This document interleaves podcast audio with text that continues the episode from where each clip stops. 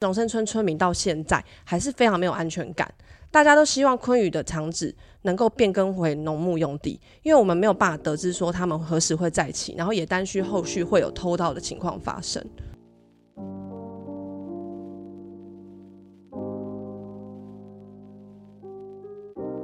Hello，大家好，欢迎再次收听《实话实说》，我是婉玉。今天要跟大家聊一个我觉得蛮沉重的题目，这也是跟我的家乡有关。苗栗县造桥乡的龙生村是一个我小时候其实都会带孩子们一起去的，呃，一个非常好的地方。他们每一年都会举行南南瓜节。除此除了南瓜之外，其实还有非常多非常好的农产品，也是一个呃非常好的农业推广的地方。那二十年前啊，在这边有一个叫做昆宇的公司，因为看上了这边的土地。所以向苗栗县政府申请要在这边新盖垃圾掩埋场，但是呢，这其实是村民们的一场噩梦。我们当然理解垃圾掩埋场有它的必要性，但是昆宇公司有非常多违规取巧的部分，或者是甚至有这个黑道黑金的介入，其实让村民们非常苦不堪言。那至今已经纠缠了二十年。那我们今天也邀请到在地的居民吴义利来到我的节目上，希望能够说说在地民众的内心话，还有如何看待这起昆宇的事件。那我们先邀请义利来跟大家打个招呼吧。Hello，大家好，我是苗栗县议员候选人吴毅力。我从台北嫁来苗栗十五年，结婚前是护理师，结婚后是全职家庭主妇。龙生村是先生的老家，这也是我与龙生村的连结。毅力，要不要说一下你原本的工作是什么？在呃嫁来苗栗之前，又或者是在这在此之前，你是从事哪一方面的工作？哦，我是护理师，星光医院的护理师。嗯，那因为先生的老家在龙生村，所以来到这边之后，同时也开始关注起抗。呃，昆宇这件事情，并且也加入了抗争。对，那虽然说关于昆宇的故事啊，我们之前在我们的粉砖，又或者是在新闻稿，然后媒体上，还有 Podcast 上，都持续有来跟大家说明，同时一起来呼吁大家尽可能来声援和支持。但是呢，可能还是有一些听众朋友们对于整个来龙去脉可能有点陌生，或者是不太知道全面的情况，所以我们想要请伊利先简单跟大家分享一下，为什么村民们反对垃圾掩埋场的开发，又为什么昆宇公司可以这样明目张胆的违法开发，昆宇公司是一个没有经过环评又规避法规的公司。它厂址的位置距离我们的灌溉水源区龙生湖不到三百公尺。那个废弃物只要一旦掩埋下去，附近五百甲的田地都会遭受到污染。那其实昆宇公司二十年前因规避环评，取得同意设置许可后，就迟迟未能取得处理许可。那这期间陆续爆发贿赂官员与暴力案件的疑云，让龙生村民产生了恐惧与不信任感。再加上他选址不当，因此大家开始强烈反对废弃物掩埋场的设立。在二零一一年，昆宇公司因不符环保局要求而向中央提起诉愿，并于二零一二年被环保署驳回。那大家原本以为这一切就是告一个段落了，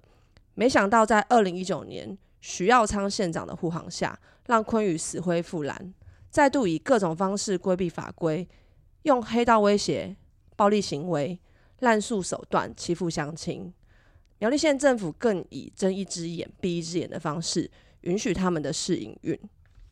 嗯，我想一个废弃物处理公司那一个地方来成立，其实一定会引起乡民们、村民们的反对。但是呢，我觉得如果它是一个合法的，然后也合乎法规，也做好相关的保护措施的情况下，是有机会来跟在地乡亲们做一个沟通。那为什么昆宇会让大家这么的引起争议，或是这么的愤慨？就在于刚刚义利所说的，其实他当年其实就是有规避环评。第一个是他选址不当，他选这个灌溉水源区的距离其实非常的近。那包括说他设置里面应该要做的环评，应该要做的保护措措施。等等，其实都有规避的可能性，包括我们可能呃，之前大家可能透过影片可以去关注一下，它里面有一条道路，他说这个是继承道路，是公众民众所通行的，但其实在现场完全就看得到，它这个地方其实就是通到废弃物掩埋场，然后并且把这个铁门拉上来。那他为什么要说这个是公开的道路，而不是说他们是私设的道路呢？原因就在于说，如果把这些面积扣掉之后，它就不需要经过环境影响评估的。那又或者是它里面有一栋建筑物是作为他们的办公室使用，里面也只有有跟这个昆宇公司相关的人员，包括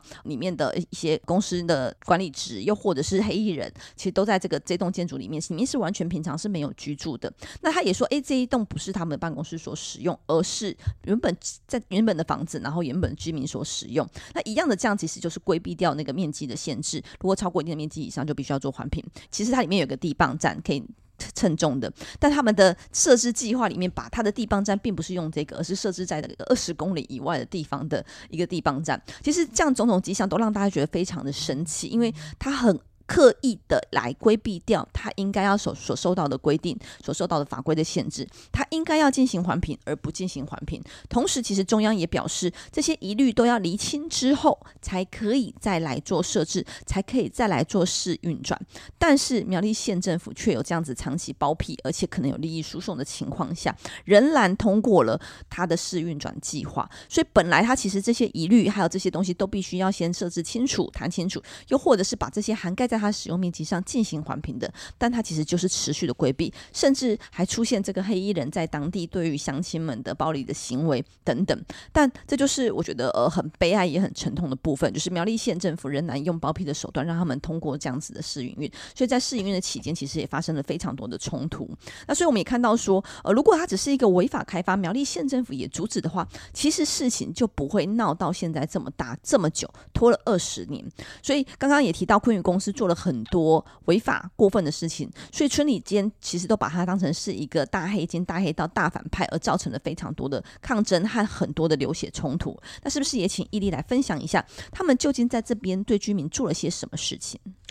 早期昆宇公司欺骗村民，这是一个资源回收厂或是高尔夫球场的开发案，并以工作邀约请村民来做临时工，利用领薪水时会签领据，然后骗取村民的签名同意。并移花接木到村民的同意书上，并宣称村民都已经同意掩埋场的开发。那在民国九十四年，就是二零零五年的时候，第一次村民抗争时，昆宇公司也有叫黑道来威胁乡亲，甚至有丢掷汽油弹到村长家，也有围殴村民，对村民的轿车喷漆、恐吓，并割破轮胎。他们也数次的叫了大量的黑衣人来恐吓村民。尤其是今年七月二十一日凌晨三点，昆宇公司雇佣了十一台游览车的黑衣人，对我们龙生村村民、对自救会成员、对我们暴打、推挤，还有丢石块，甚至喷洒辣椒水，并用鱼目混珠的方式拿非申请的地磅站的单据，试图闯关。那刚刚有提到这个昆宇公司的争议案件，其实在苗栗已经二十年了。那呃，是不是也请伊利分享一下这边的乡民乡亲们他们做了哪些的努力，和你是不是也看到了它的重要性？其实我们就是这边的自救会村民，他们找民代，然后收集资料，甚至是邀请各方的环保人士、土地争议的人士，还有跟各界的那个声援团体来。那这样子其实就是他们非常非常的努力。那我个人呢是。我知道这个抗争是已经是四代，就是参与四代人的抗争。我本身是第三代的媳妇，这样子，我们算是龙生青年。那我们还有下面还有小孩子。那为什么我们开始下一代会去关注到这个抗争案？是因为我们看到自己的阿公阿嬷，还有自己的父亲母亲、叔叔伯伯阿姨，全部在那里抗争。那一开始其实我们是不不明白的，但当我们到现场之后，我们看到他们二十四小时轮班守夜，辛辛苦苦站在大太阳下，冬日里那么寒冷，他们也是站在那边吹风。他们为的就是要替下一代留住一个干净的家园。那这个干净的家园呢，其实不是只有龙生村民这件事情而已，因为这样子他们的污染土地会造成农产品的污染。那农产品污染的话，其实是全台湾的事情，不只是龙生村，不只是苗栗的事情。在这片土地上有发生了许多不公不义，类似是这样子很多的案件，就是这样子不公不义的事情。那其实呢，并不是一个村庄的事情，其实是全台湾的事情。不公不义的事情是需要大家一起来关注的，就是没有人该被孤立。所以，我们还是希望大家能够一起来关心台湾各地发生的这样子不公不义的事情，而且其实极有可能就发生在你我的身边。那伊利是不是也可以分享一下？因为这个七月二十一号这天的凌晨，其实伊利也是在现场的。因为我也是在半夜有看到苗栗的呃，苗栗党部有希望大家能够来声援，但是因为当时我没有办法临时托育孩子，所以就只能在远远的台北关切着这件事情。那其实当时当天的这个画面直播还有这个呃录影，其实都让我觉得非常的心痛。那伊利要不要分享一下你自己当时在现场看到的和感受到的，以及自己遇到的状况？当时其实是我觉得非常绝望的。但是我们没有别的选择，我们就是坚守在现场。然后与恶势力抗争到底。因为现场的警方其实并没有维护村民，他反而是站在昆宇公司那一边。那一直到早上的时候，显智委员到现场的时候，请他们拿出地磅站的单据。那一看发现，哦，原来是鱼目混珠，是新北的，所以才请他们离开。当时我们才心里面松了一口气。那到现在呢，就是呃，应该是这样讲，七月二十一号之后，因为他们已经有宣判，就是说我们是胜胜诉的。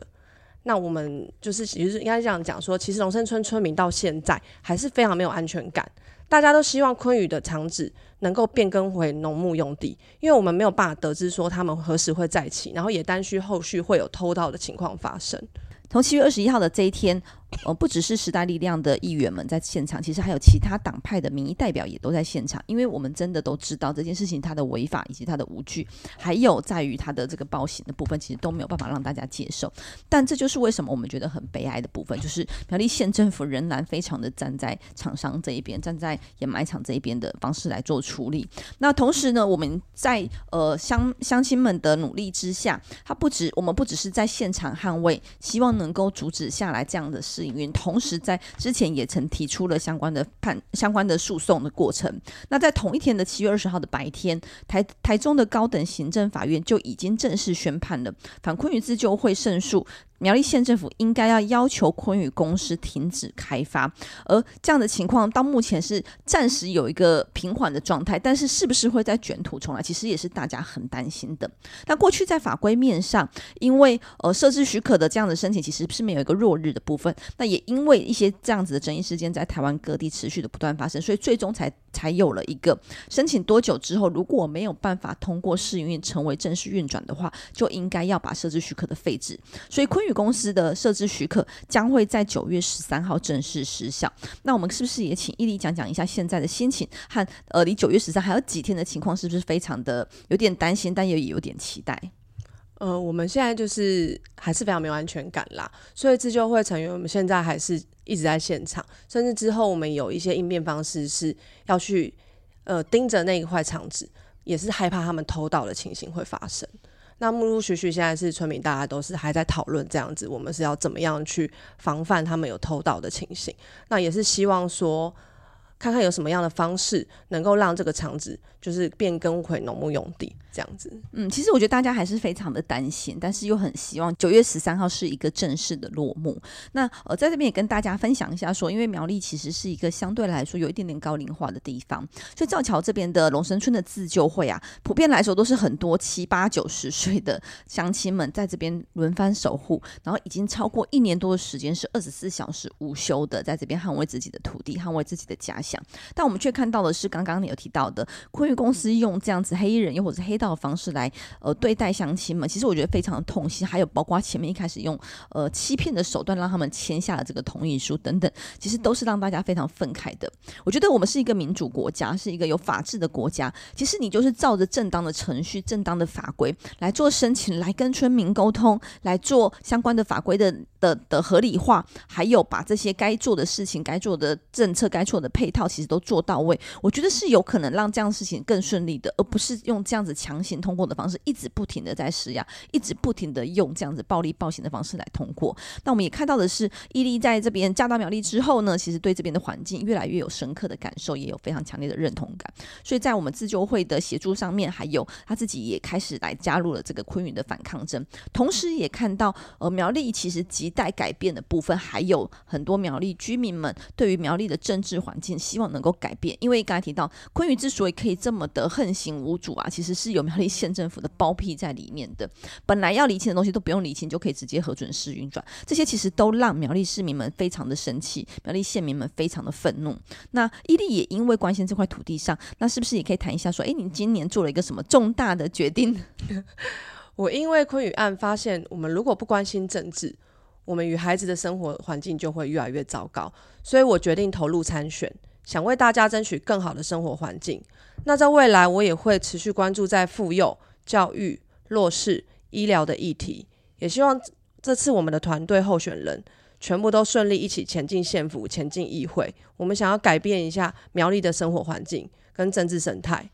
嗯，其实时代力量里面有一些朋友，包括我，包括毅力，其实我们过去都不是一个对政治熟悉，甚至是不太知道什么是政治的素人。但之所以我们会投入选举或是投入政治，主要都是在于说，我们非常深刻的感受到，政治其实跟我们的生活是息息相关的。我们必须要站出来，让政治环境变得更好，我们才有一个更美好的未来。所以，其实才会因因此而希望能够把这些理想和至少让我们自己关心的土地上的事情，能够让大家不要这么的悲伤，这么的愤怒，我觉得是一个很微薄的心愿，但是其实是在台湾很难争取到的，所以这也是为什么我们投入选举当中。那也希望各位听众朋友能够继续支持呃毅力，然后希望我们苗栗的议员都能够全上，县长也能够选上，然后还有在时代力量的各地的议员都能够遍地开花，让我们成为台湾的非常坚定的一股力量，让台湾能够变得更好。那我们也非常谢谢毅力的分享。那反昆云案也在这边跟大家聊到一个段落了。那毅力要不要跟大家说声谢谢大家？谢谢，拜拜，拜拜。